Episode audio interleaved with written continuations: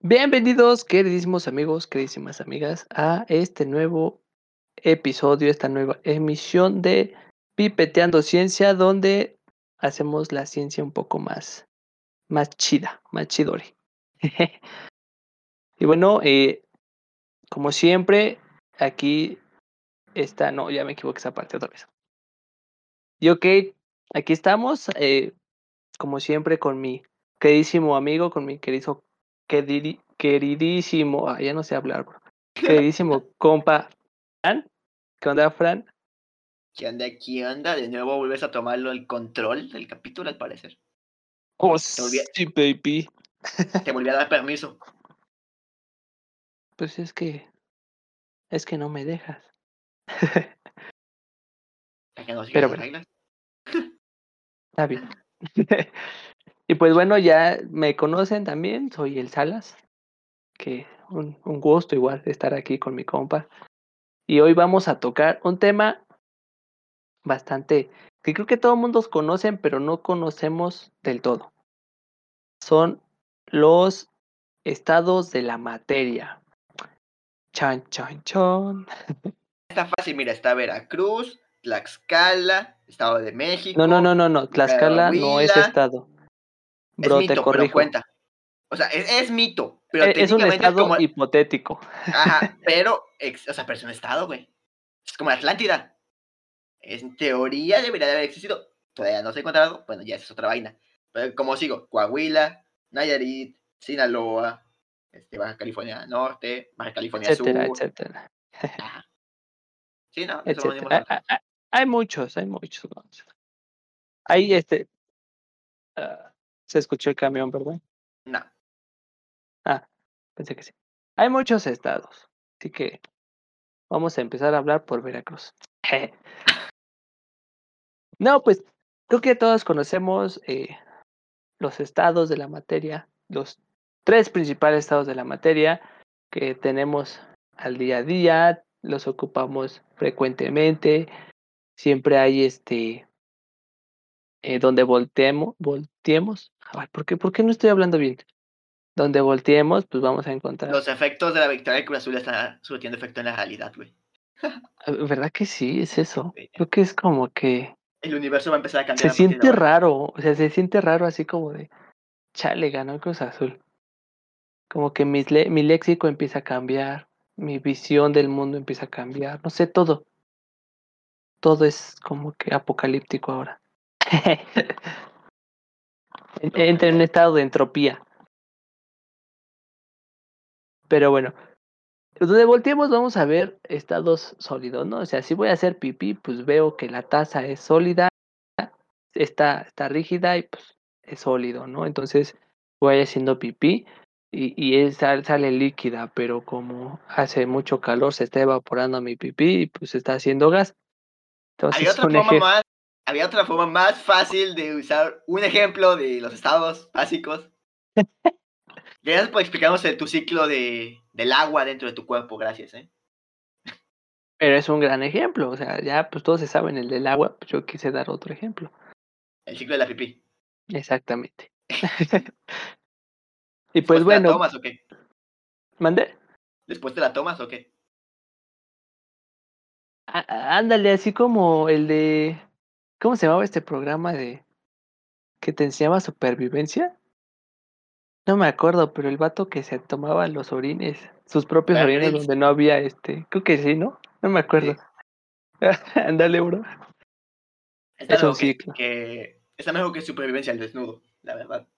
Pronto hablaremos de las propiedades de la pipí. en un cap- capítulo de Pipeteando Ciencia.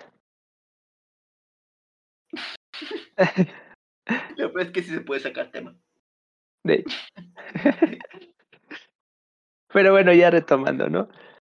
Pues bueno, vamos a, a hablar primero o vamos a agarrar como que una embarrada con papel de baño de los primeros estados de la materia.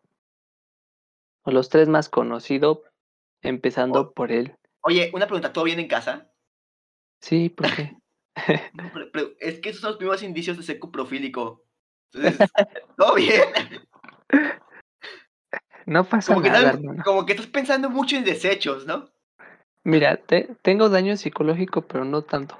No es tan grave. Ahí está. Está bueno, está bueno. Si tú lo dices. No tranquilo, o sea. mm, Todavía no tengo psicólogo, pero creo que estoy en un grado. No, que se preocupe tu pareja, ¿yo qué?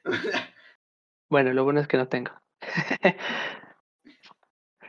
y bueno, este, tomando. ¿Qué, qué onda, no? ya, perdón. Y pues bueno, eh, hablando primeramente del sólido, creo que todos al, al, al referirnos de sólido, como que pensamos en algo duro, sin albur, algo eh, rígido, eh, difícil de romper, algo que, o más que difícil de romper, que sea, o sea, que no lo puedas moldear fácilmente, que necesitas este, meterlo a, a algunos procesos para que puedas darle forma. Pero bueno, ¿en qué constitu- constituye este, este estado de la materia? Pues básicamente, pues ya sabemos que existen los átomos y pues que es este. a- hasta el momento vamos a tomarlo así como que el estado, eh, no, no, el, la unidad de la materia este, fundamental. O sea, todavía vamos a ir más adentro, pero tomemos partida en esto. Iremos más profundo. Sí, sí. Iremos más profundo, a lo más oscurito, pero hasta ahí vamos a quedarnos por un momento.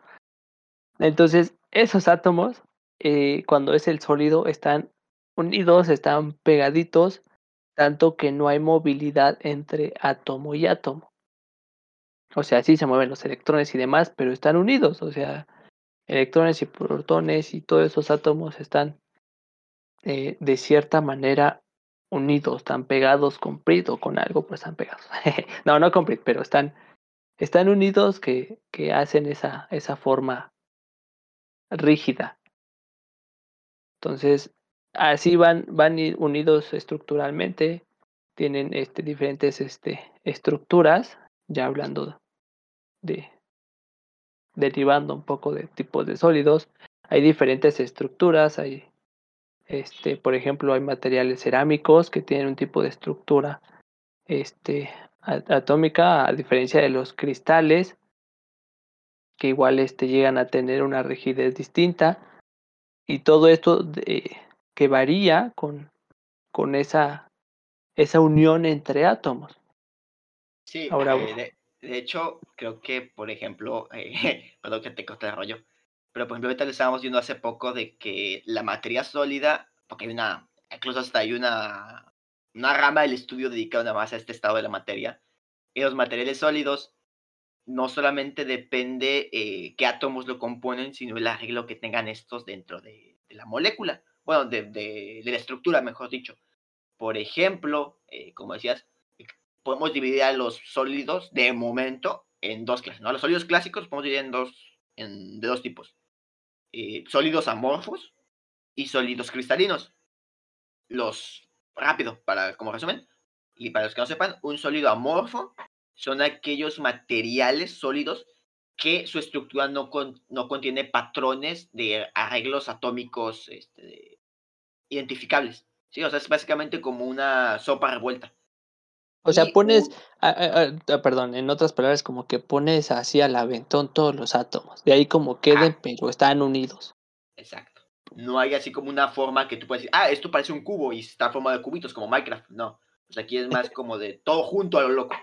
Y en la sólida ah, cristalina, ahí sí, hay distintas estructuras cristalinas que pueden tener distintas formas, ¿no? Vaya, por ejemplo, pueden ser cúbicas, romboédricas. Ay, eso me recuerda al examen que acabamos de tener. Pero sí. bueno, Que estamos haciendo corajes, pero bueno, es otro tema. otra historia. No les vamos a contar nuestra vida de cómo nuestra. ¿Cuál es lo que te revienta cuando haces corajes? ¿La bilis? El, la El ah, hígado. el hígado, el hígado. No les vamos a contar cómo vamos a perder nuestro hígado, pero bueno. eh, volviendo un poquito a eso, pueden tener forma romboédrica, forma cúbica o incluso esta hexagonal. Lo importante de esto es que siguen patrones de formas. ¿Y cómo lo podemos visualizar esto? Pongamos en cuenta que es como los que conocen Minecraft, que está hecho en cubos, pues básicamente el material está constituido en cubos, por así decirlo. O sea, son bloques que se pueden repetir y que te das cuenta, o sea, cuán- cuál es la unidad mínima, que sería un solo bloque. formando con este solo bloque estructuras más grandes. Algo, algo que también quiero agregar antes de, continuar es que el sólido, además, una de sus características que lo hace lo más llamativo posible, es que él no se adapta, bueno, una de las cosas que se dice es que él no se adapta a la forma de, del contenedor que lo, que, bueno, que lo contiene, sino que él mismo es capaz de obtener su propia forma y mantenerla a lo largo del tiempo. O sea, básicamente un vaso de, cristal que tenemos es un sólido porque es capaz de conservar esa forma. Obviamente si no le ejerces una fuerza, eh, ¿cómo se dice? Exterior. Sí, no puede ser como, como reventarlo contra la pared. Exacto, o sea, que, que separe esa, esa fuerza del átomo. Y, y, y algo que, que, también hay que aclarar es que ahorita dijiste de la de una forma amorfa y de, de una forma este cristalina en, en estructura de átomos cuando decimos una forma cristalina. Forma Minecraftiana, por favor. Me gusta más este término. Es que, ajá, porque muchos, o sea, tendemos a, a, asimilarlo, por ejemplo, con vasos, con ventanas, con un, hasta con un diamante, cosas así. Pero realmente cuando hablamos de estructura cristalina, hablamos de un sólido, de un metal, eh, por ejemplo. O sea, eh, no sé, la lámina que tienes en tu techo, que se te voló cuando hizo mucho viento, tiene una forma de estructura cristalina, no que sea como un cristal que se le conoce comúnmente, sino que tiene esa estructura. Entonces hay que, hay que identificar eso. Hablando de eso, de hecho, lo que nosotros llamamos, al menos aquí en Latinoamérica y no sé cómo en otros países, vidrio o cristal, que por ejemplo las ventanas, realmente muchas veces no posee eh, una, estructura cristalina, sino que posee una estructura amorfa. Exactamente, ajá. Los materiales que poseen una estructura cristalina son, por ejemplo, eh, así fácil, lo, eh, las joyas, ¿no? Por ejemplo, el diamante, que sí es una forma cristalina del carbono, por eso es transparente en algunos casos. El cuarzo, el rubí, el, la esmeralda son materiales que sí poseen esas estructuras. O la manera más típica son los metales. Muchos metales que nosotros conocemos tienen estructuras cristalinas, tienen patrones.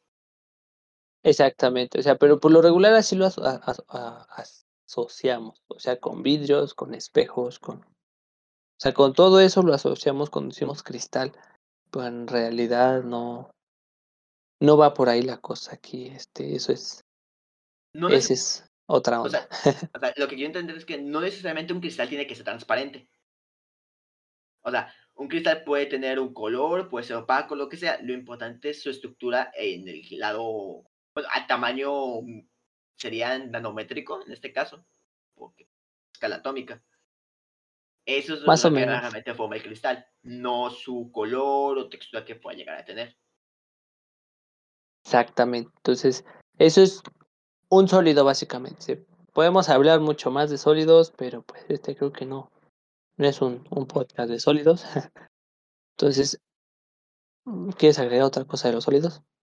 Pues aparte de que te pegan bien duros y te, te llega a caer una barra de metal encima, pues. Ah, bueno, eso sí, ¿no? Es como de pues. Pues, o sea, estrellarte con un sólido, pues no está chido, ¿no?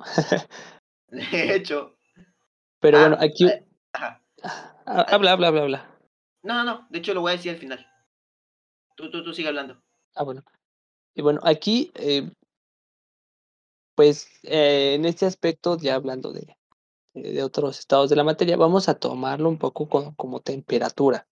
Vamos igual a tomar como referencia, como siempre, el agua. Si la congelamos, está a un estado este sólido, ¿no? Entonces vamos a partir de ese estado sólido del agua y, vamos a... ¿Mande? Y vamos a meterla en el microondas. Eh, exactamente, vamos a meterla de microondas a cierta temperatura. Aquí solo vamos a hablar de, de temperatura. Hay otros factores que pueden hacer cambios en, pues, para que haga, para que haya cambios de un estado de la materia a otro. Pero aquí vamos a agarrar la temperatura como, como base. bueno, eh, en eso de la, les decía, vamos a tomar como referencia la temperatura. Entonces lo metemos al microondas y hacemos que llegue ese hielo a 0 grados. A partir de ese 0 grados empieza esa fase de, o empieza a convertirse en líquida, que ya como saben es otro estado de la materia. Aquí, ¿qué pasa? Bueno, esos átomos que estaban bien juntitos, bien unidos, que estaba más difícil como que moldear, pues empiezan a, a ver como un, un quebrantamiento, vamos a llamarlo, un rompimiento entre esas uniones de átomos. Entonces empieza a haber algunos átomos un poco más dispersos. Sigue habiendo unión, pero em, empieza a haber como que una separación. Flexibilidad, ¿no? Ajá. Una viscosidad también. Eh, pues empieza a ser un fluido. O sea, empieza a fluir los átomos. Uh, como que. Una, una buena analogía que me gusta aplicar, por ejemplo, en esto, para que sea un poquito más fácil de entender. Pongamos en cuenta que un sólido, sea, rápido. De hecho, voy a ampliar el sólido, el líquido y el gas con esta analogía, ¿no? Pero es un sólido, pensemos que es un grupo de amigos que está, supongamos, está estudiando. Ellos casi no se mueven, están en una sola zona, no, no hay actividad. Pero si tú metes energía en el sistema, que en este caso voy a tomar como ejemplo alcohol, tú metes licor para animar un poquito o hacer una fiesta, los amigos ya mm. se empiezan a, eh, se empiezan a alegrar, se empiezan a, a lo mejor algunos se paran y empiezan a platicar entre ellos por allá, se empiezan a distanciar un poco más. Entonces aquí cuando ya llega el líquido, están más distantes, pero aún siguen estando hasta cierto punto juntos. Y ya el gas es cuando literalmente la, la, fiesta se acaba de poner buena y se empiezan a alejar más de ellos para estar... Cuando empiezan este, los, los, ¿cómo se llama? Los mala copa y empiezan a agredirse y se separan entre todos. sí, más o menos.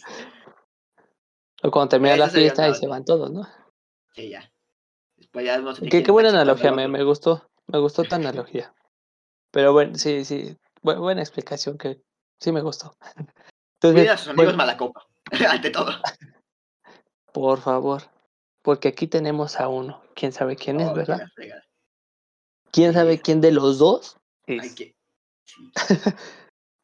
Pero bueno, eh, tenemos ese fluido, o sea, ya de aquí las propiedades empiezan obviamente a cambiar, empiezan, este, tiene una temperatura pues distinta hablando de, pues sí, como les dije, hablando de esa temperatura de, de fluidos ya depende de cada material, porque cada material pues tiene un punto de, ¿cómo se llama? bueno, de un punto de transición. Punto de fusión, de fusión, perdón, de un punto de fusión del sólido a, a líquido, ¿no? Pero pues hablando del agua. Por ejemplo, el agua es a 100 grados, pero por ejemplo el tungsteno creo que está en como en 2000 grados, creo. No, no me acuerdo, es bastante alto. ¿Cuál otro? Creo que es el mercurio. No, no es el mercurio. o si es el mercurio el que el 28 grados más o menos, ¿no? Algo así, 26 grados. el que está en 28 grados es el galio. Ándale, era ese. El mercurio está en estado líquido. Ya de play. Ah, ajá, bueno, ahí está. O sea, por ejemplo, ahí hay un, punto de fusión diferente, ¿no? Pero, o sea, les digo, estamos tomando de referencia el agua. Entonces aquí empieza a haber un, ese cambio de, eh, de, ¿cómo se llama?, de temperatura. Entonces empieza a, poder moldearse un poco más, pues puede agarrar la forma del recipiente en la que, tengas. importante es que en este en otros ya puedes como que futuros que vamos a hablar eh, se van a tocarte con, entonces hay que, mencionarlos por ejemplo las, eh, el líquido tiene una propiedad llamada viscosidad ¿A qué nos referimos con viscosidad? Pues, por ejemplo, cuando sacas un moco y dices, ay, pues está viscoso, ¿no? O sea, está, está algo así, o que la miel tiene un tipo de viscosidad. ¿A, qué nos referimos exactamente?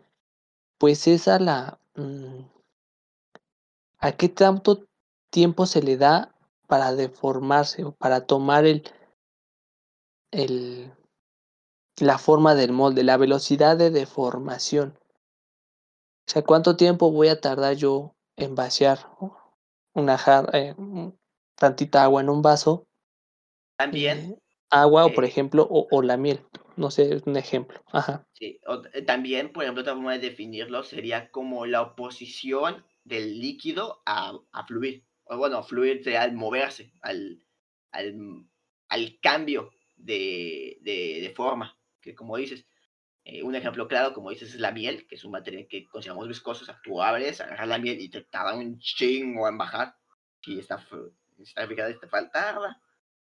Pero. Bueno, es que, es que ahí estás tomando la otra propiedad que quería mencionar, la fluidez, Ah, que es este, o sea, la capacidad o qué tanto eh, tarda en moverse el, el, eh, el líquido, ¿no? No sé si, si como que captan la diferencia. Es- está correlacionado, es como que se llevan una con otra. O sea, no, no es que como, como lo digo, Eh, vamos a poner la capacidad de que pasa por un hoyito, o sea, por ejemplo, en una, en un, en una jeringa, por ejemplo, ¿qué tanto tiempo tardo yo en sacar ese líquido por la jeringa, supongamos? Esa es la fluidez que tiene. O sea, y va como un poco correlacionado con la viscosidad. No sé, no sé si, si, si, si puedo dar como, como que esa diferencia. esperemos que sí. ¿Tú, tú sí me entendiste? Eh, pues sí, güey, pero es que estamos del mismo grado. Ah, bueno, o sea, es que como te diré, bueno, también, mm, a ver, a ver, ¿cómo podemos, ah, eh, un ejemplo? ¿Cómo decirlo? Eh, es la.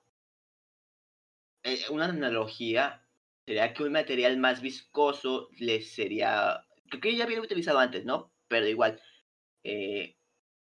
un material más viscoso sería, por ejemplo, que la viscosidad o la propiedad de viscosidad vamos a plantearla como un vato en un cadenero, ¿sí? En un, en un antro. Este cadenero, mientras más grande o peor carácter tenga, va a ralentizar o hacer más eh, difícil o, o lenta el, eh, que la fila avance. De los que quieren entrar al antro, echar party y a lo mejor irse un rato a disfrutar. Un after. Obviamente que el cadenero, dependiendo de su carácter o qué tan alto, lo que sea, una característica que queramos, va a dificultar el paso de estas personas. Si el cadenero es buena onda o está flaquito o la gente es muy así de, eh, pues déjame pasar, entonces es más fácil que se mueva la fila y más, más gente va a entrar. Pues sí, de hecho sí sería una buena analogía. Obviamente que esto se ve con fórmulas matemáticas, o sea, ya en fórmulas matemáticas ahí yo no les puedo ayudar.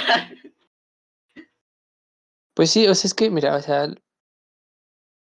los, los fluidos, eh, bueno, mira, el- harta buscando, así también como que ot- otra forma de, de decirlo es que, mira, por ejemplo, harta buscando un poco así como que, para que entiendan más, eh, San Wikipedia Eh, lo pone así, eh, la viscosidad se caracteriza por poseer una resistencia a fluir, no sé si ya de ahí como que déjate fluir. la viscosidad, ajá, la viscosidad, o sea, son, es una característica que se resiste a fluir.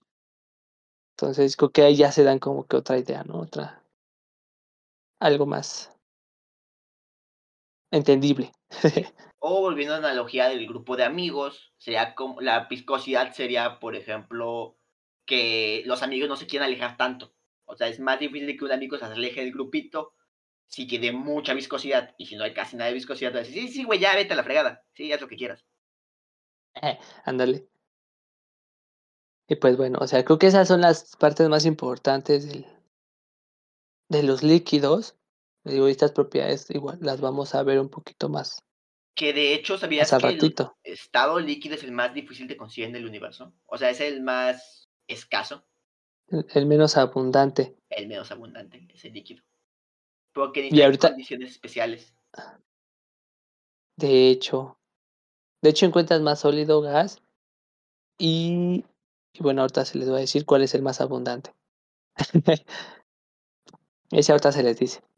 Pero bueno, este, y bueno, eh, volviendo hacia las temperaturas ya de los líquidos y aumentamos la temperatura, Si le hablando del metemos agua, alcohol a la fiesta, güey, ya todos, eh, exactamente, ponemos este perreque, unas aguas locas, o sea, se empieza a subir la temperatura, hablando del agua a unos 100 grados, empieza ya a formar unos gasecillos, empieza hablando de los átomos, empieza a ver ese rompimiento aún más de los átomos, que empiezan a quedarse como este, un poco más individuales. O sea, ya esa unión entre átomos ya es, la brecha es mayor, por lo tanto ya hay más distancia. Ya subiendo la, el, el grado de dificultad, dificultad de, de temperatura, perdón. Sí, ¿Esto que que estoy es un pensando, bro. videojuego o qué? Es la dificultad de la vida. ¿Vas a jugar el modo legendario? ¿Qué te pasa? Creo que sí. ¿No tienes su Bueno. fuente de dificultad como vivir en Latinoamérica? Por Dios. Eso ya es mucho. Bueno, no, no tanto, güey. O sea, tampoco no es África. O sea, tranquilo. Es Ah, bueno, ese, ese ya Entonces, es estamos en este, ciudad heroica. ese ya es leyenda. el de- Sí, güey. Pero bueno, en el estado gaseoso eh, les decía, este, ya pasas a, a romper esos, esos enlaces que había en el fluido. Sí, ya se empiezan a separar y empiezan a hacer este como que átomos ya por separado, bueno, o, o moléculas por separado ya con una brecha más grande, empieza ya a moverse más libremente. Y, y aquí empieza como que más ese cambio de densidad, o sea, es más fácil que, que, que un gas flote o por lo regular siempre nosotros lo, lo, lo pasamos o lo asimilamos con que un gas sea muy poco denso. Y que Entonces, de hecho, pues, por ejemplo, ya aquí nace otra propiedad que ya sí se tiene que tomar mucho en cuenta, que es la presión. O sea, por ejemplo, en el sólido es imposible comprimir un sólido. Sea, bueno, o sea, si por ejemplo, si tú tienes arena y tienes espacios en huecos, obviamente tú lo puedes comprimir para que ocupe menos espacio. Pero como tal, ya en esa estructura ya no lo puedes comprimir más. Es muy difícil. En los líquidos, en teoría sí se pueden comprimir, pero es demasiado la energía que se necesita utilizar y realmente es mínimo el volumen que va a disminuir. Entonces, también se dice que son incompresibles. Pero en el gas, ahí viene algo muy importante. En el gas la eh, sí puedes comprimirlos. ¿Qué significa esto? Que en un volumen dado tú puedes eh, o inyectar más gas y que este volumen tenga más cantidad de materia, o por el contrario, que una sola cantidad de materia específico pueda abarcar o menor volumen. O sea, sigue siendo, por ejemplo, en este caso, supongamos que un kilo de, de oxígeno gaseoso puede ocupar un volumen de que sea un metro cúbico, o dos metros cúbicos, o tres metros cúbicos. Depende del recipiente que lo contenga. exactamente algo que, por ejemplo, el, el sólido definitivamente no se puede, pero el líquido no, no, no puede hacer. O sea, si yo lo pongo en un recipiente y, y hago más grande ese recipiente, pues no va a abarcar completamente ese, ese, recipiente. Pero Ajá, o el gas, sí- sí, e- el gas es lo que va a hacer como que va a empezar a, a distribuirse, pero va a seguir siendo esa misma cantidad. O sea, bueno, no sé, se empieza como que a abarcar todo ese espacio, pero sin, sin dejar, por así decirlo, un solo espacio Sí, libre. bueno. Empieza a abarcar todo. Sí, vaya. eh, un ejemplo claro, ¿no? O sea, el, el sólido tiene un volumen definido y una forma definida. El líquido no tiene una forma definida, pero sí tiene un volumen definido. El gas no tiene ni volumen ni forma definida. Lo cual eh, es interesante y de hecho es bastante útil porque, por ejemplo, el, el oxígeno que respiramos está en estado gaseoso. Entonces, no lo veo tan mal. No, o sea, de hecho, por algo existe eso. Ojalá. Lo bueno. Y pues bueno, creo que mm, ¿crees que se deba decir más del gas? O ahí está, ahí le dejamos hasta ahí, ¿no? Sí, o sea, el gas tiene muchísimas más propiedades, cada gas tiene mate- propiedades especiales y cada mate- elemento o compuesto presenta, pues obviamente, eh, características que lo hacen útiles para cumplir ciertas tareas o cosas negativas, ya. Ah, entonces, pero ahorita estamos en estados, ¿no? O sea, no nos centra en, en qué hace de especial en cada material, ¿sí? O sea, Sí, de hecho, creo, que hay, hay, muchas leyes de, de los gases. Podemos hablar mucho de los gases, este, pero exactamente no es como que la materia que vamos a tomar, el su comportamiento y demás. Entonces, pues hablando de gases, vamos a dejarlo aquí. Ahora, eh, de hecho, siguiendo con la analogía de, de la fiesta, supongamos que ya le metemos más alcohol a, a esta fiesta, ahora ya es como de, ya están en, en o sea, están a full, están... Ya están ¿cómo vomitando. Ah, sí, sí, sí, sí, ya, ya, ya. Ya están todos destrozados. Este estado es el estado plasma, que no, el estado plasma no está vomitando, pero sí está con mucha energía. Exactamente, o sea, acá en el antro y así, pata, ¿no? O sea, ya, o sea, estás perdidísimo, o sea, ya no sabes qué estás haciendo, se te olvidó todo. así como lo de qué pasó ayer, que no supieron qué hacer y era un desastre, pues así. De hecho, por ejemplo, en el sólido, líquido y gas estamos hablando principalmente de arreglos eh, moleculares. Ahora en el plasma estamos hablando de arreglos, eh, o mejor dicho, nos vamos a la escala nuclear. ¿Por qué? Porque ahora lo que se lo vuelve tan interesante es que el núcleo, los átomos como tal, la base de la materia, se descompone, se ioniza. Exactamente. Una analogía que pues leí, tal vez no sea la más correcta, pero para que nos demos un poco la idea, es que, por ejemplo, es un gas. O sea, ¿por qué lo ponen así? Porque este eh, el sol está, por ejemplo, hecho de plasma y, y, esas este, corrientes solares, esos vientos solares, es plasma.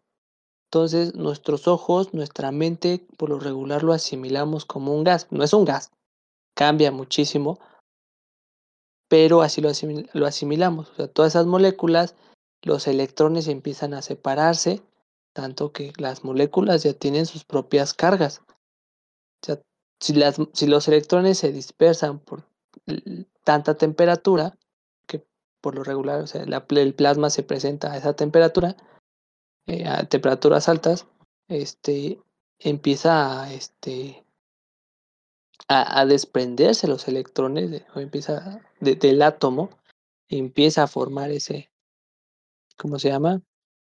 Ese estado de la materia, que como dato es el estado más abundante del universo. O sea, no es el sólido y no es el gas. Muchos creen que es el gas, pero es el plasma.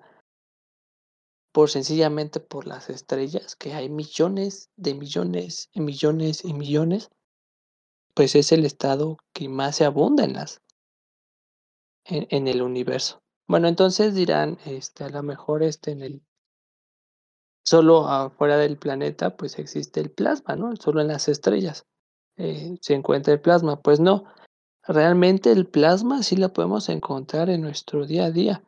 Por ejemplo, o más que nuestro día a día, lo podemos encontrar en la Tierra.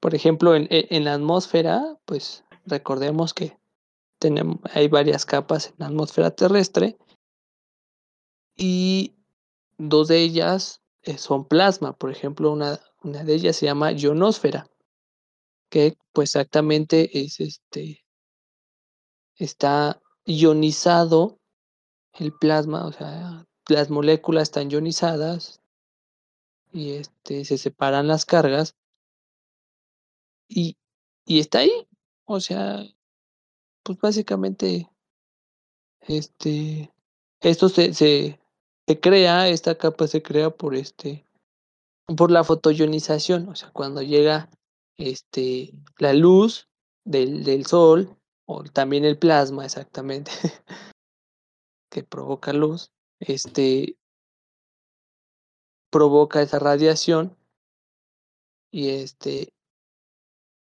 y empieza a separar este las moléculas. La otra este atmósfera se llama magnetosfera, que exactamente pues funciona lo mismo. La diferencia es que una está a 500 kilómetros, la magnósfera, y la ionosfera a 80 kilómetros. Entonces también el cáncer, en gran medida. Exacto, exactamente. Entonces, algo igual importante es que si, si vemos hecho, el gas... Oye, es, oye eh. de la magnetosfera es la responsable del, de las auroras boreales, ¿no? Si mal no tengo entendido. O sea, las auroras boreales son realmente de, de, en este caso, de plasma. O sea, lo que nosotros conocemos como auroras boreales realmente es gas Es ionizado. plasma. Ajá. Sí, de hecho sí. O sea, es que te digo, o sea, así, así lo manejas, si tú lo pones a investigar, así te lo manejan mucho. O sea, tal vez está un poco mal dicho que es un gas ionizado, porque le estás diciendo que es un gas, ¿no? Pero, pero no. Ajá. Es que se puso igual, o sea, es como decir que el líquido es un gas condensado, o sea. Sí, o sea, parte del gas, pero pues, bueno, o se asemeja al gas en ciertas cosas, pero no es un gas. Ajá, exactamente. Bueno, Ajá. por ejemplo, este, la diferencia, ahora sí como que de, vamos a ponerlo así, esto está mal lo que voy a decir, pero del, del gas que hablamos hace rato a este gas, el plasma, que no es un gas, pero vamos a tomarlo como gas. vez decimos. Ajá, o sea, quiero aclarar eso, no es un gas. Es que, por ejemplo, eh, por ejemplo, el Sol utiliza toda, todo el, el espectro electromagnético, ¿sí no? Sí, no, se le llama así, sí. Sí, ya, espectro el, o sea, todo, utiliza toda esa parte, todo el espectro electromagnético, mientras que un gas ordinario no. Entonces el plasma puede afectar, este, puede agarrar todo ese espectro electromagnético, pero un gas ordinario no. De hecho, hablando de gases ordinarios, quiero decir que el fuego no es un plasma.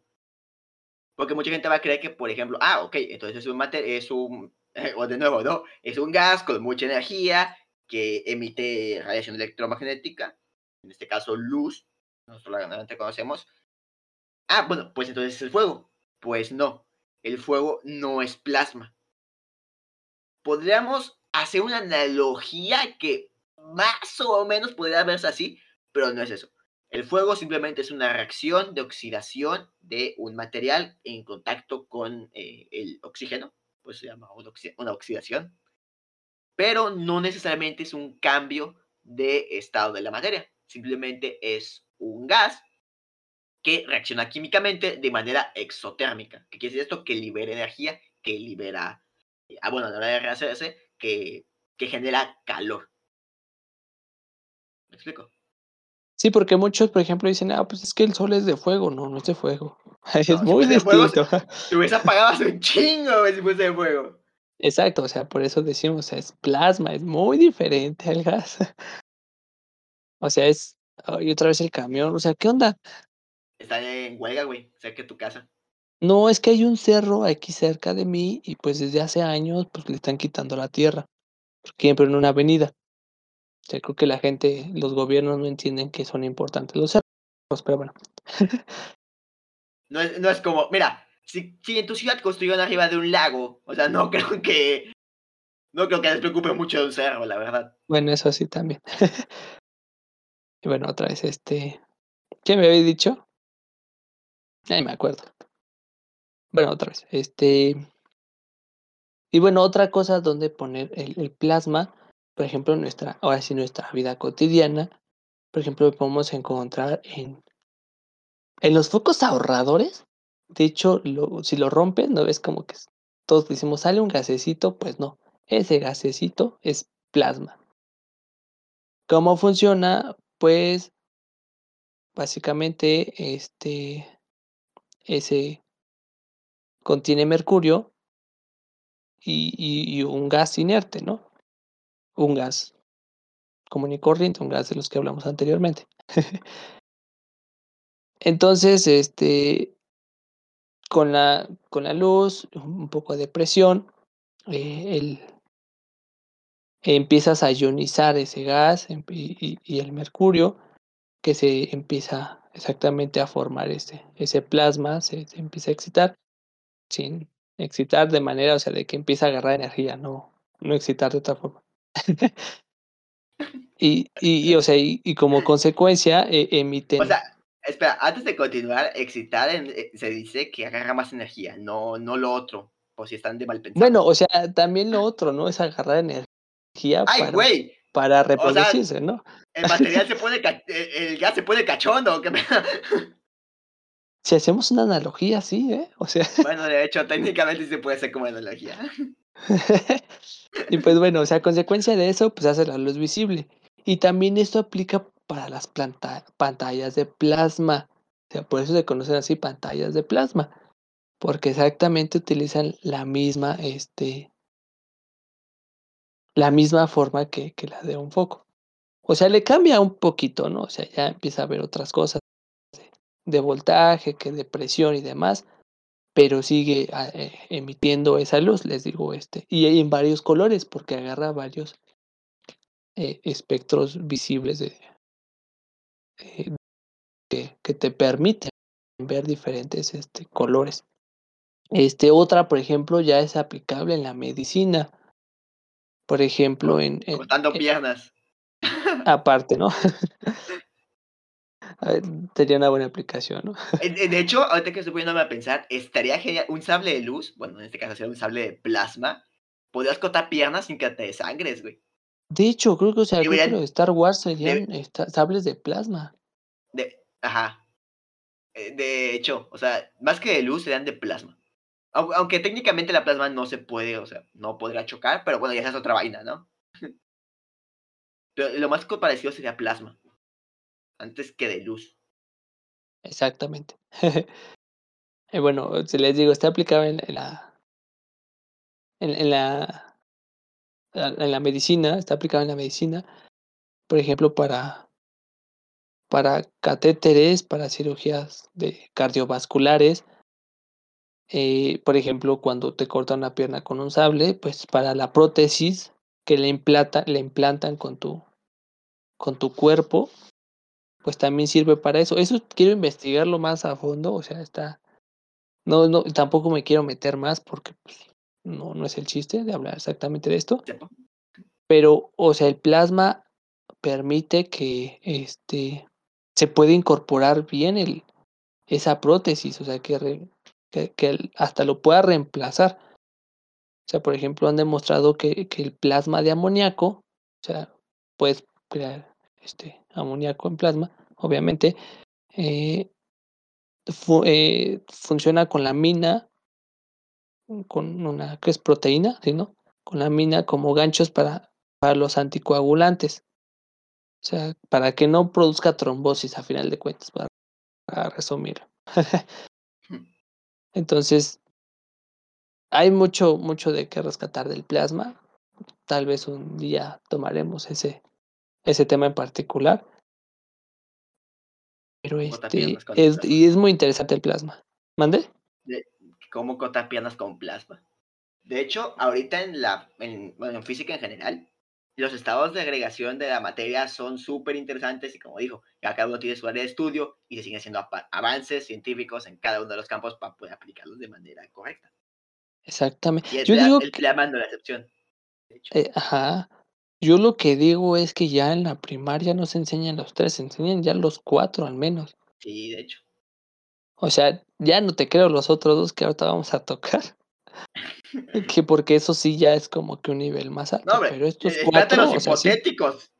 Espérate los pues, hipotéticos que te voy a contar en un rato, güey. O sea, pues bueno. Ya de acá, pues, o sea, subimos de una temperatura, fuimos subiendo la temperatura. Sí, a full, sí. a full, a full, lo máximo que se puede. Ahora, Altas temperaturas. Ahora, ahora, eso, ahora eh, eh, viene. Ya, ya eso ya. Lo bajamos hasta, hasta abajo, hasta abajo. El perro hasta abajo. Uh, el perro hasta abajo, pero también el nivel de, energía del sistema. Su- Supongamos que el plasma es la cúspide de, de, de la energía, ¿no? De momento, porque ahorita te voy a contar otra cosa que está más chunga. Pero supongamos que el plasma está hasta arriba, ¿no? En el termómetro. ¿Qué pasa si en vez de subir la temperatura, la bajamos? Es ahí cuando tenemos a los condensados. Vamos a cambiar el, en cómo van las formas en estos materiales. Y en vez de elevar la temperatura, vamos a bajarla. Cuando la bajamos, ya entran en juego no solamente las reglas clásicas que conocemos, de que, por ejemplo, el movimiento de los materiales o X o Y, sino que entran en juego las leyes de la mecánica cuántica. Y antes de hablar de ese tema, quiero decir que no somos ni expertos en la materia, ni super conocedores, así que tómenlo como un intento de divulgación, pero no 100% con bases súper sólidas. Entonces, si les interesan más, ahorita los estados de materia que les voy a platicar, podrían investigarlos. y en, tratar de entenderlos un poquito mejor, ¿sí? Ahorita voy a tratar las analogías y lo que quieran, pero en la cuántica ya es este de, ¿cómo decirlo? Ya la imaginación está más difícil, ¿ok? Sí, o sea, está, está cañona. ¿Cómo, cómo se llama el...? Creo que, ¿quién dijo el de la frase de que si estás entendiendo la mecánica cuántica es que no le estás entendiendo? Este... Heisenberg, ¿no? Creo que sí, Heisenberg. Creo que sí. No estamos seguros, pero creo que sí. ¿sí? O sea, es que nosotros estamos acostumbrados. Es como si yo te digo, supongamos que hay una cuarta dimensión física, o sea, no el tiempo, no, no es el tiempo, que siempre dice que la cuarta dimensión del tiempo. Digo, supongamos que hay una cuarta dimensión, aparte de arriba, abajo y enfrente. Supongamos que hay una nueva dirección para moverse. No sería imposible el comprender o tan siquiera imaginar esta nueva forma de moverse. ¿Me explico? Pues con la mecánica cuántica. Sí, o sea, ya, no es algo como. Ya no es algo tan visible, no es algo que puedas como eh, identificar como por ejemplo el sólido, el líquido, el plasma. O sea, ya es algo más más teórico que sí se pudo llevar. Abstracto, podría decirse. O sea, ándale, algo así. Imposible de imaginar. Eh, el, claro ejemplo de esto, y que de hecho voy a ver, y que está muy relacionado con los dos estados de la materia que voy a platicar ahorita, es la propiedad cuántica del spin, que normalmente se dice o se intenta asimilar el spin como el momento angular de la, de, de la partícula subatómica, o sea, que gira sobre sí misma. Es una forma de visualizarlo, pero realmente no es como, como lo que realmente es. ¿Me explico? O sea, el decir que gira es una forma que nuestro cerebro intenta entender cómo se maneja este mundo, pero realmente no gira, ¿sí? Nosotros decimos que gira, pero realmente esa propiedad no es nada parecido a eso.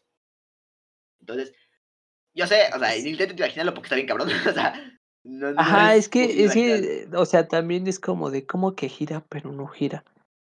Pues como no lo vemos cotidianamente, pues es más difícil asimilarlo. O sea, o sea, por desgracia muchas veces es como de necesito ver para entenderle. Es como de como que gira, pero no gira.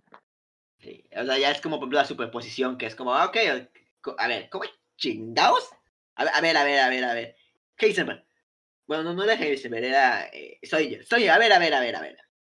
¿Cómo que esto puede estar en esta posición y en todas al mismo tiempo si no lo veo? Pero si yo lo vuelto a ver, está en una posición. ¿Qué pedo? O sea, ¿cómo que, que, que, sí puede y no puede? Ajá, Al mismo tiempo.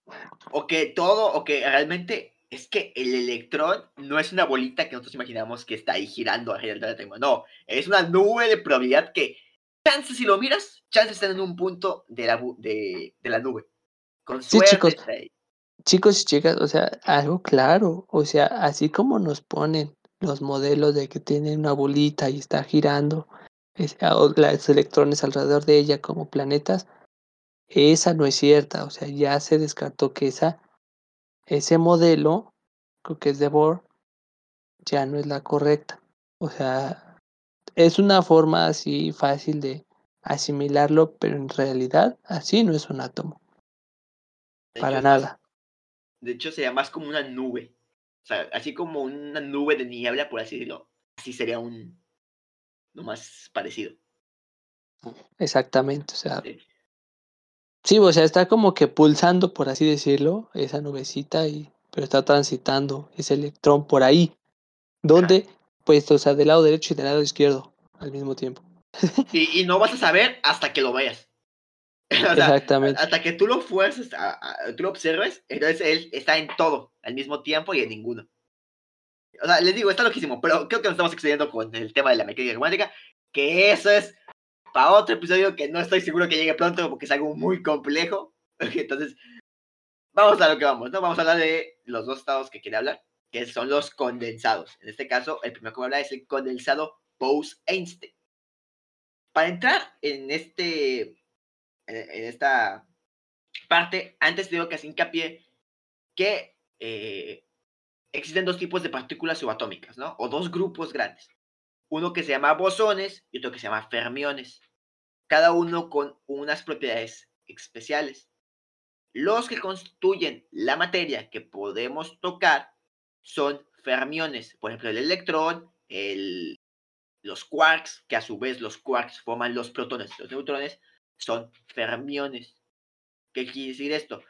Que poseen un spin, la propiedad que ya mencioné hace rato, de que tienen que ser este de eran medios, si mal no recuerdo, o sea, no son completos, son medios. Por ejemplo, un medio o tres medios, así, o sea, son, eh, bueno, tienen sus valores, ¿no? Y que además no se pueden solapar. ¿Qué quiere decir esto?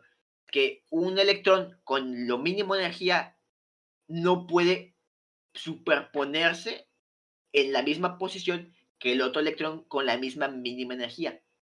Aunque por ejemplo, aunque sea, por ejemplo, que estamos diciendo que es una, el, átomo es una nube de probabilidad, estas nubes no pueden eh, estar sobrepuestas, no se pueden sobreponer. Cada una necesita ocupar un espacio en específico, un área. ¿sí? Y ahora vienen los bosones. Los bosones, en, eh, por otra parte, son partículas subatómicas que en algunos casos no poseen masa pero que son las encargadas de las interacciones de las, de las fuerzas fundamentales. Por ejemplo, el fotón, que es el encargado de la fuerza electromagnética, el gluón, que de la fuerza nuclear fuerte, o los eh, bosones Z y W, que son los de la fuerza nuclear débil. Estos, a diferencia de los fermiones, sí pueden superponerse. Para poner un ejemplo que había visto en un video de, creo que era de Quantum Fracture, supongamos que, ellos, que hay un asiento en una fiesta, voy a copiarlo exactamente, pero si quieren, por ejemplo, aprender más sobre bosones y fermiones, pueden ir a buscar el, eh, el video de Quantum Fracture, en el cual, supongamos que hay un asiento en, una fiesta, ¿no? Cuando todos se agotan, están en su mínima energía. Y obviamente que van a querer estar, descansar. Entonces, uno se va a ir a sentar a ese, a, a ese sillón. Supongamos que hay cinco personas en la fiesta. Un fermión nada más puede ocupar un asiento. Los demás tienen que quedar separados o buscar otros asientos. No pueden estar todos en la misma posición o en el mismo lugar. Pero los bosones dicen, pues, ¿sabes qué? Yo me digo por, por reglas cuánticas, así que todas las cinco personas se pueden sentar en el mismo sillón y se sobreponen una sobre otra. Y las cinco están ahí. Ah, haciendo analogía a eso, o sea, en la fiesta, ya cuando todos están hasta el Mauser, o sea, ya se van a dormir, o sea, estás en tu mínima energía ya, y todos se acuestan en un mismo lugar, o sea, tú ves que alguien está ahí, vas y te avientas y estás en ese mismo lugar, pero sin estar encima uno de otro, o sea, exactamente, tú tienes tu lugar, pero a la vez ese, ese bro está en el mismo lugar pero, o sea, ¿cómo le diría? O sea, como si fuesen intangibles, vaya. Ajá. como si se traspasaran, o sea, como si fueran invisibles todos. Bueno, no, ¿cómo se llama? Este. Eh, intangibles. Ajá, intangibles. O sea, si fueran intangibles, o sea, yo me no puedo tocarlo a la persona, pero estoy en el mismo lugar así. Sí. O sea, por ejemplo, ajá, por ejemplo, hablando más de esto, pongamos a los fermiones, supongamos que nuestra mano y supongamos, ustedes supongamos que tienen una mesa enfrente, o lo que tengan enfrente, ¿no? Una, una mesa, una manzana o la cabeza de alguien. Ustedes pongan la mano ahí, ustedes no pueden como tal eh, atravesarlo, o sea, van a tocarlo. Oye, si usan fuerza van a romperlo, pero no, no lo van a poder atravesar. O sea, no sé si me entienden. Pero los bosones, por el contrario, pues a mí me vale. Y es como si sí pudiesen atravesar las cosas. De hecho, el, claro, el ejemplo más claro son los rayos láser no, no los, láseres, que los punteros láser, estos están superpuestos, o sea, los bosones que hay en este, eh, que provienen de los láseres, tú puedes con, disparar varios haces de luz, bueno, varios haces del láser en distintas direcciones y se van a atravesar sin problema alguno. Pues es que, es que sí, también estaba pensando como otra forma de decirlo, pero no hay otra forma de decirlo. Pues sí, sí, es algo abstracto, ajá. Pues está, o sea, es que también por eso es muy difícil explicar esos temas, ¿no? O sea, el hecho de... Bueno, más en audio que nos pueden ver, imagínate. Exactamente, o sea, está... Está cañón. O sea y y esto esto se dio de manera como hipotética primeramente, ¿no? Como todo. Mm. O sea, Bo Claro. Bose Bose, este, dijo: "Bueno, ¿qué pasa si yo a este material, este, si ya sé que si lo subo a a tan temperatura, pues, por ejemplo, es líquido, ¿no? Si lo si lo pongo a tan temperatura, es sólido. Si la pongo a la máxima temperatura, se vuelve un plasma. Bueno, pero si lo pongo a la mínima temperatura, ¿qué es lo que Yo pasa? Y antes de continuar, que de hecho lo estamos haciendo con el plasma, que hicimos el plasma, ¡eh! Parece un gas, pero no es un gas. Bueno, con los condensados, tanto de Bose, Einstein, como condensado de Fermi, también va a tener la idea de que es un gas, pero no es un gas. Simplemente es, eh, como el medio de transición, por así decirlo, el la la base donde parte el experimento, pero no es un gas. El condensado de Bose-Einstein, como te digo, bueno, ya no expliqué eh, qué es un bosón y qué es un fermión de una manera muy precaria y que espero que me hayan entendido. Eh, bueno, ¿qué pasa si hacemos un gas, entre comillas, de bosones que pueden superponerse, ¿no? Como en, en a temperatura ambiente van a estar en todos lados y no les va, les va a valer. O sea, no van a estar todos puestos en una sola posición, ¿no? Cada uno va a estar en, en su bola. Pero conforme vayamos disminuyendo, perdón, la temperatura hasta alcanzar casi los 0 grados absolutos, o sea, los 0 Kelvin, eh, se comporta. Ahora, estos, eh, estas partículas subatómicas, los bosones, se, todos se van a juntar en una sola posición, por así decirlo, en un solo lugar, y se van a eh, poner, eh, bueno, todos se van a poner en una sola zona, ¿no? ¿Ok? Y ahora, una vez que se colocan en una sola zona, estos se enlazan eh, cuánticamente. ¿Qué quiere decir esto? Que como reaccione uno, reacciona el otro. O sea, ya están entrelazados. Lo que afecta a uno afecta al otro. Y como se mueve uno, puede que afecte el movimiento del otro. No importa la distancia, no importa qué tan distante, que, que es algo que se interponga entre ellos. Si algo afecta a uno, por ejemplo, cambia su dirección o su nivel de energía, lo va a hacer en el otro igual. Es como cuando decimos que todos somos uno mismo. Ajá. O sea, algo así, o sea, cuando vamos a describirlo, si entre más temperatura ay, otra vez el camión, chihuahuas. O sea, si entre más temperatura hay, este esa separación y hay más movimiento en la en los en las moléculas, en los átomos, aquí no, o sea, esas moléculas empiezan a disminuir ese movimiento, esa energía, esa excitación, empiezan a disminuir su su movimiento, tanto que, vamos a ponerlo así, se vuelven uno mismo. ¿no? O sea, todos tienen la misma energía, ninguno tiene más, ninguno tiene menos, todo tiene la misma energía, tanto que se superponen en sí mismo, o sea, Ujú. todo Y se es com- uno mismo. Ajá, exacto. Y como están entrelazados, se comportan como un solo cuerpo, por ejemplo, en el movimiento. Entonces, es aquí cuando tenemos el condensado de Bose-Einstein. Un gas, que no es un gas, porque lo vuelvo a decir, no es un gas, que, al, que está eh, hecho a base de bosones, tiene esas propiedades de que están entrelazados cuánticamente y obviamente que tiene propiedades muy, ¿cómo decirlo? Exquisitas, muy interesantes. Ahora, ¿Qué pasa si intentamos hacer lo mismo, pero en vez de usar bosones, usamos fermiones?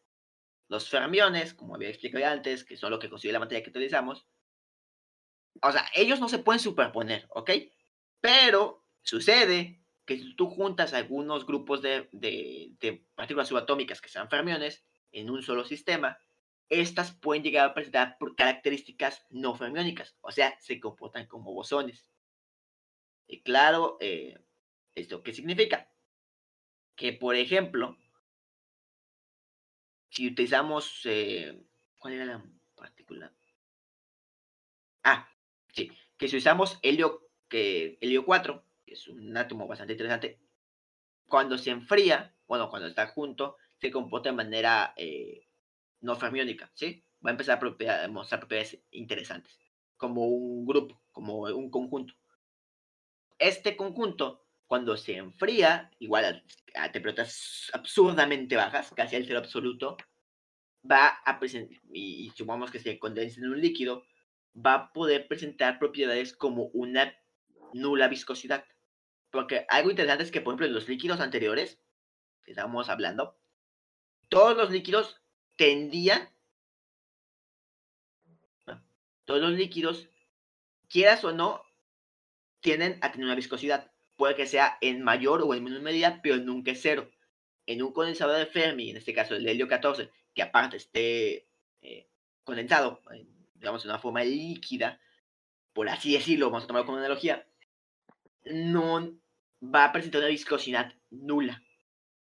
Fíjese esto, que como todo el sistema se va a comportar, eh, eh, va a estar entrelazado cuánticamente, ahora va a poder eh, no tener una viscosidad, o sea, no va a tener una resistencia a deformarse.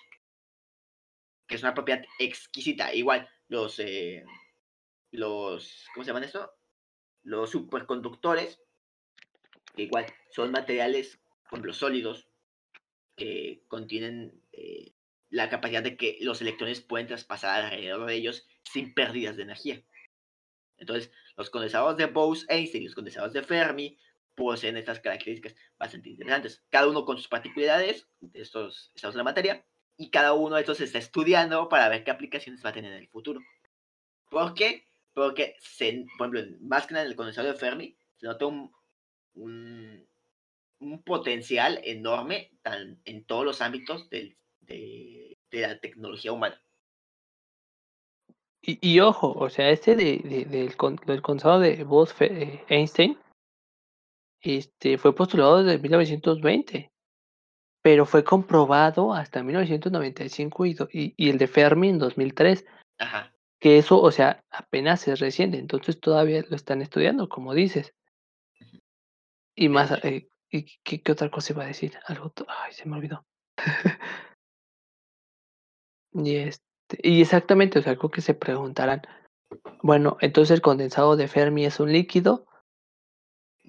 Pues por analogía o para entenderlo un poco más, vamos a ponerlo. Se que parece. Tal vez, ajá, o sea, por, por la propiedad de la viscosidad. Ya dijimos que la viscosidad lo tiene un líquido. Eh, vamos a poner una analogía más fácil. El alcohol es translúcido y fluye, ¿no? Y dicen, ah, el alcohol es como agua. Se parece al agua, pero no es agua. Algo así parecido con el Ajá, exactamente. Se parece, parece, pero no. Igual como el plasma, que parece un gas, pero no es gas. Así. Sí. O sea, es como que todavía un poco.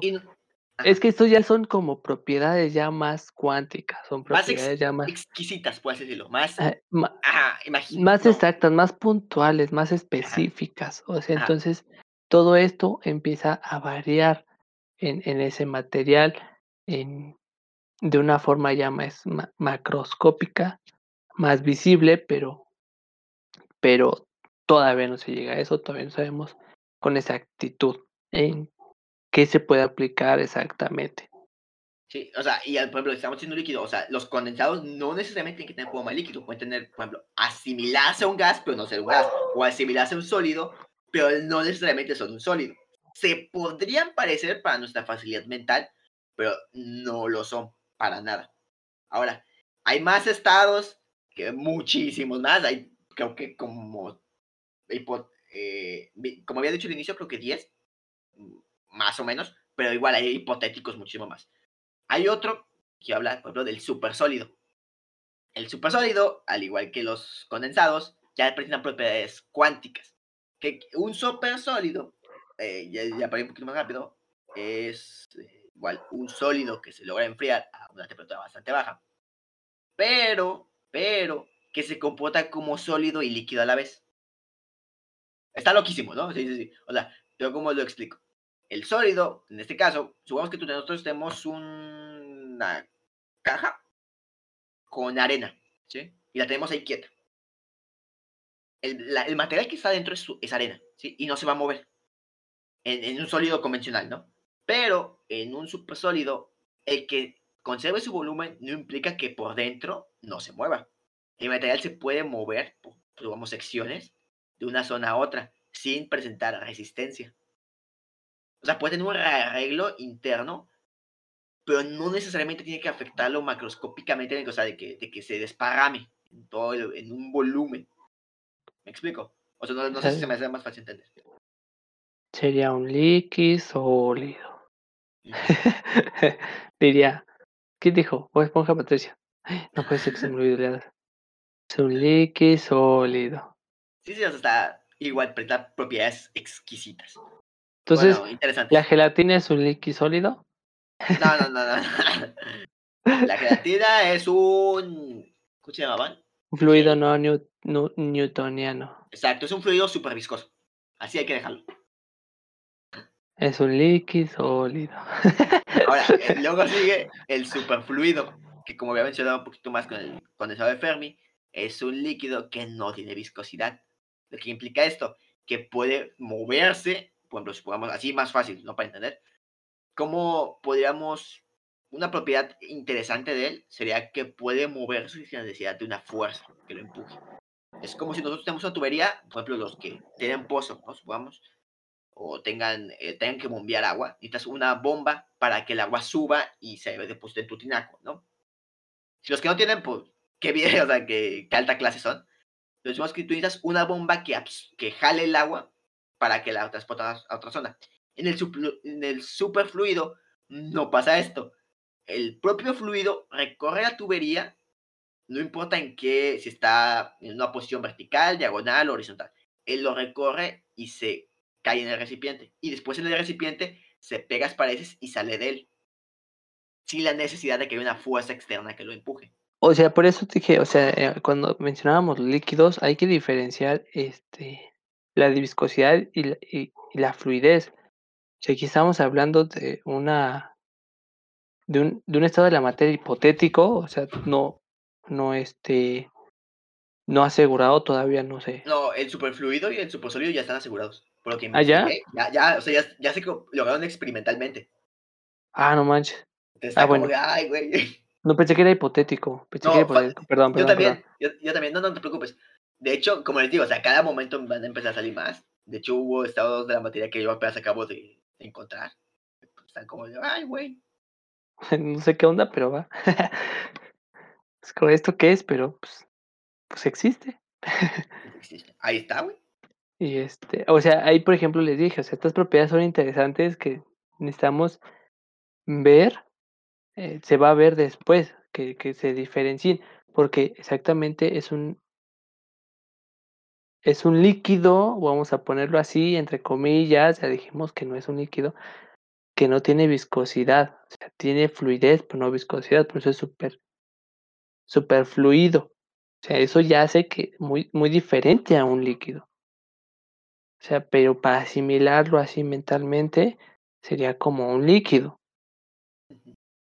Entonces, pero no es un líquido.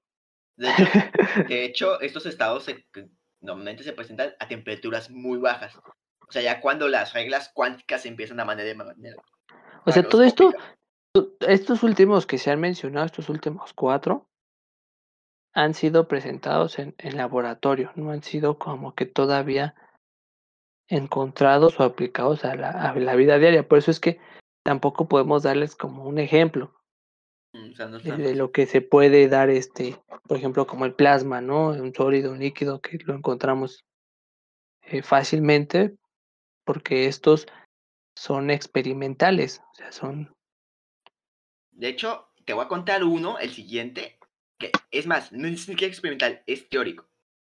No sé si ya lo hayan hecho experimentalmente, pero según yo no.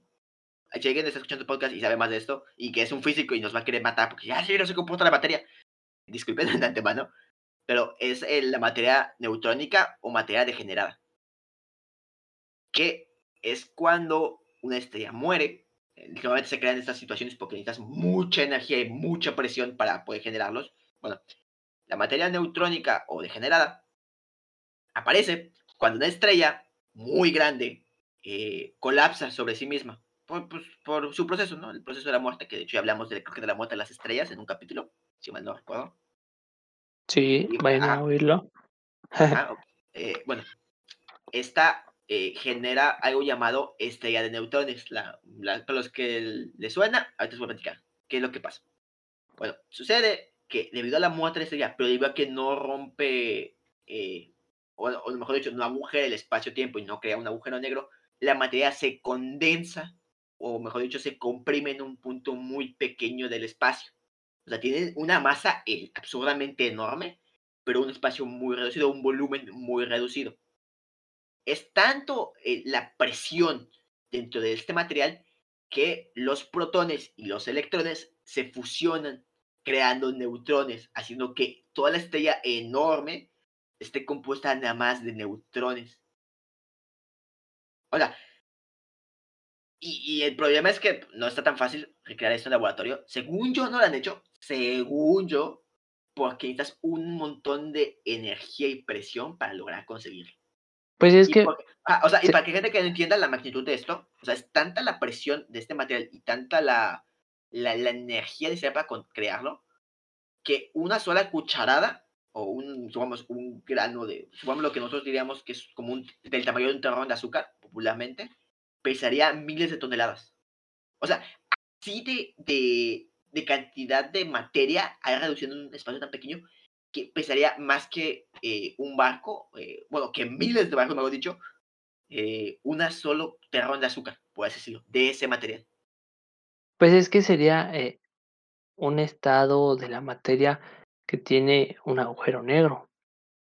No, el agujero negro es el problema, que el agujero negro no se sabe qué es. O sea, el agujero Ajá, negro o sea, por ejemplo, se- sería algo hipotético, o sea, bueno, yo así como que pensándolo es como de, ¿de qué está hecho el agujero negro? Pues a lo mejor de eso, ¿no? O sea, podría ser muy parecido, Ajá. podría ser parecido, pero, pero algo así, ¿no? No, no es un sólido exactamente. O sea, no, no, No. pensamos como el agujero negro como algo sólido. Entonces, se puede como que decir que, que tendría ese estado de la materia. Entonces también, Lo más conocido son las estrellas de neutrones, que son las que presentan estos. Las estrellas de neutrones, los pulsars o, los magnetar. y, más aparte, este, que también, o sea, si lo vemos en el podcast, este, también, o sea, eso estaría muy cerca de una estrella, de, de un agujero negro, ¿no? Ah, sí. O sea, O sea, no es lo mismo, está cerca. o sea, para que entiendan. Simplemente lo, lo más tenso en el universo son las, estrellas- el- las estrellas de neutrones. Y un paso después de eso están los agujeros negros. O sea, están en el límite de romper el universo, o sea, de las leyes del universo. O O sea, es como cuando esta- dicen que el amor y el odio están a un paso, pues así, de una estrella mm, neutrones este, de una neutrones cuadra- están a un Sí, paso. Exacto. Está, o sea, pero, o sea, ya en el agujero negro ya es otra vaina porque ahí sí se rompen las reglas del, del, del universo, o sea, literalmente no se sabe qué hay adentro. Después, si alguien se quiere meter, adelante. Si alguien se quiere espaguetificar, no los detenemos.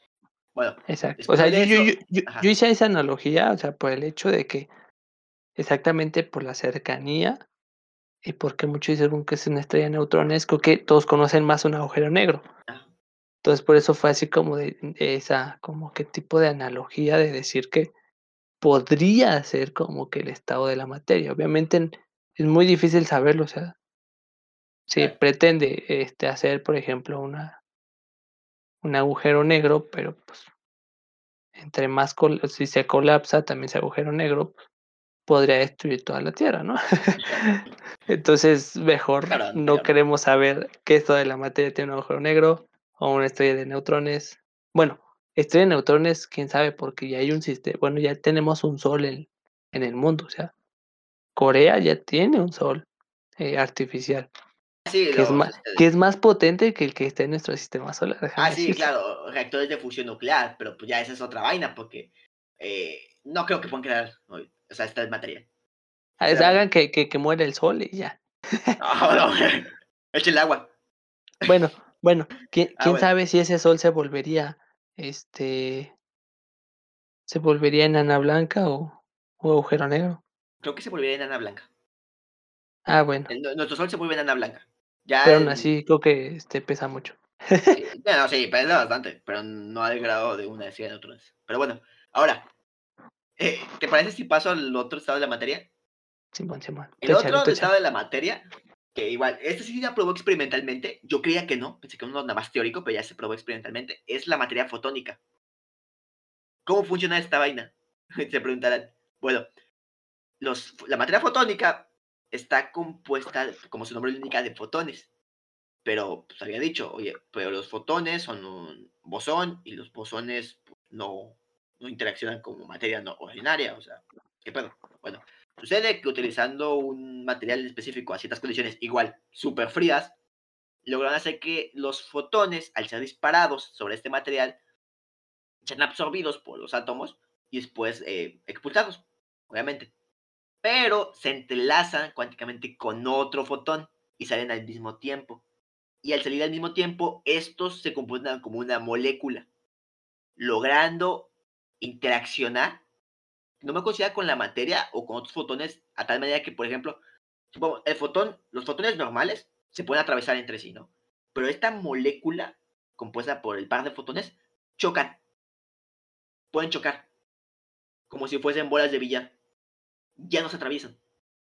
Entonces, hay que ver, ¿no? Obviamente falta más avances y, obviamente falta que sea más estudiada. Igual les digo, si quieren investigar más del tema, lo pueden investigar. A lo mejor cometo algún error en estas explicaciones, pero ahí está. O sea, sea algo parecido a esto.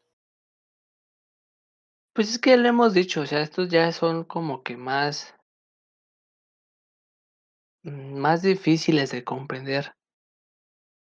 Más cuando no se tiene así como que un estudio profundo de, de la física cuántica, pues ya todo eso empieza como que a, a denotarse un poco complicado de entender. A ver, Después, eh, otro estado, como les digo, son como 20, 30 estados postulados, la verdad, muchos son teóricos, muchos son experimentales, pero... ¿No que 10? ah, sí, sí, sí, no, postulados de momento se calcula que son 10, pero teóricamente existen muchísimos más, tú ya sabes cómo es la cosa. Otro de los estados es el plasma de quarks y gluones. Bueno, ¿se acuerdan que le dijimos que el plasma es básicamente un átomo ionizado? O sea, se divide por partes, tanto el núcleo como los electrones de valencia, bueno, los electrones que lo rodean se separan. Bueno, ahora supongamos que sucede lo mismo, pero ahora en el núcleo atómico. ¿Qué quiere decir esto? Que los neutrones y los eh, eh, protones, que eh, no sé si sabían, pero los neutrones y protones no son moléculas fijas, sino que están compuestas de otras moléculas más pequeñas llamadas quarks, y que los quarks a su vez están unidos por gluones. Bueno, las es tanta la, energía que tiene el sistema que el, el, ahora sí que estas uniones se deforman y se vuelve una sopa de quarks y gluones. O sea, los núcleos se están tan energizados, ajá, que básicamente se dividen en sus componentes básicos. Ahora, este es un estado hipotético del cual se cree que surgió justo eh, efímeros segundos. O sea, es que, fueron segundos, fueron milésimas de mil, o sea, tiempo ridículamente Miles de milésimas de, millonésimas de segundo. Ajá, exacto. absolutamente poco después del Big Bang. ¿Sí? O sea, justo después del Big Bang salió el plasma de quarks y justo momentos después se enfrió tanto que creó átomos. Bueno, que creó los elementos, mejor dicho, básicos. ¿sí? Los neutrones y los, y los protones. Creó estas moléculas. Entonces, experimentalmente es un poquito difícil reproducir el Big Bang en laboratorio. Obviamente, por obvias razones. Obviamente, pero sí, eh, este es el otro estado de materia. Luego, hay otro estado de materia que, por ejemplo, yo estoy investigando y también está interesante, que se llama líquido cuántico de spines. Que es básicamente un material, eh, igual, el nombre lo dice, ¿no? Es semejante a un líquido, pero no es un líquido. Que logra que los spines estén completamente alineados hacia un eje, hacia un sentido logrando que tenga efectos eh, magnéticos bastante interesantes. Esto lo estoy diciendo de manera súper resumida, no necesariamente como es así, de hecho es algo muchísimo más interesante, muchísimo más complejo de antemano, muchísimo más fácil de alcanzar. Entonces, eh, pues así sucede. Y ya, el último estado que encontré que se probó en agua se llama hielo superiónico. Este se me hizo bastante interesante y ya es el tipo que lo vengo a platicar, que igual se puede investigar mucho más. Pero es básicamente aún, y como su nombre indica, cuando el agua se le congela en hielo, en un sólido, pero a muy bajas temperaturas, puede llegar a presentar propiedades en las cuales los átomos de oxígeno se acomodan de una forma cristalina, como un sólido, pero las, mm, los átomos de hidrógeno, que en teoría deberían de ir unidos a esta red, no lo están, sino que se empiezan a mover entre ellos como si fuesen un líquido entre, dentro del cristal, pero sin dejar de ser un cristal, como el supersólido que habíamos mencionado anteriormente. Ah, perrillo. Sí, sí, sí, o sea, están, muy interesantes, pero igual. O sea, es que, o sea, por fuera, bueno, así algo que lo imagino, sería un cristal o un material rígido, pero por dentro está líquido. Ajá. Pero sigue siendo uno mismo. Sí, sigue siendo lo mismo. Ay, no manches. no Ah, sé por qué ya existen tantos estados de la materia. Mm. Me gustaban los tres primeros, bueno, agreguen el plasma y ya. Y el bosón. Digo, y el condensado. Ya con eso. Pero bueno. Ahora, como les digo, creo ya creo que con esto podemos empezar terminando, porque la verdad hay muchos más, y si empezamos a contar de cada uno y de sus propiedades, nunca terminamos. La verdad, este es un episodio de muchas horas, esperamos y. Y no queremos eso, la verdad. No, no, no. O sea, creo que ya los últimos fueron así como de, es que ya no entiendo de qué están hablando. es que está muy difícil entender. O a lo mejor y somos pésimos explicando. También podría ser. Espe- esperemos si no, esperemos si nos hayan entendido. Si, si no nos entendieron, ahí disculpen. Intentamos haber sido lo más fácil de entender esto, porque la verdad está. Ah, Exacto. Exacto. ah. Mira, ya con, con la palabra me, eh, cuántica, o sea, y es como de, pf, ya, olvídalo, Dios, bye. ya es todo por hoy, ya es- ahí nos vemos. Sale. Está- no, pero ya, como decimos, ya, con esto terminamos, ya fue suficiente de su clase de física por hoy. Esperamos haberlos, bueno, pues haberles enseñado que no nada más son los tres principales, sino que ahora hay más, los cuales puedan platicar con su ¿sabías que hay otro estado de la materia? Hey, al chile no me importa, pero, Pa- pero esperamos, A romper el hielo. Ajá, a lo mejor, literal, a lo mejor rompe el hielo superiónico, nunca sabe. Exacto. Pero les dejamos como todo final que no intenten ver plasma porque les va a dar agruras. ¿Agruras? Agruras. Agruras. Les va a dar agruras. con eso nos despedimos. Esperamos darles un poco más de datos científicos y, por qué no, un muy buen rato. Yo me despido. Soy Fran. Y el Salas también se despide. Nos Bye. vemos.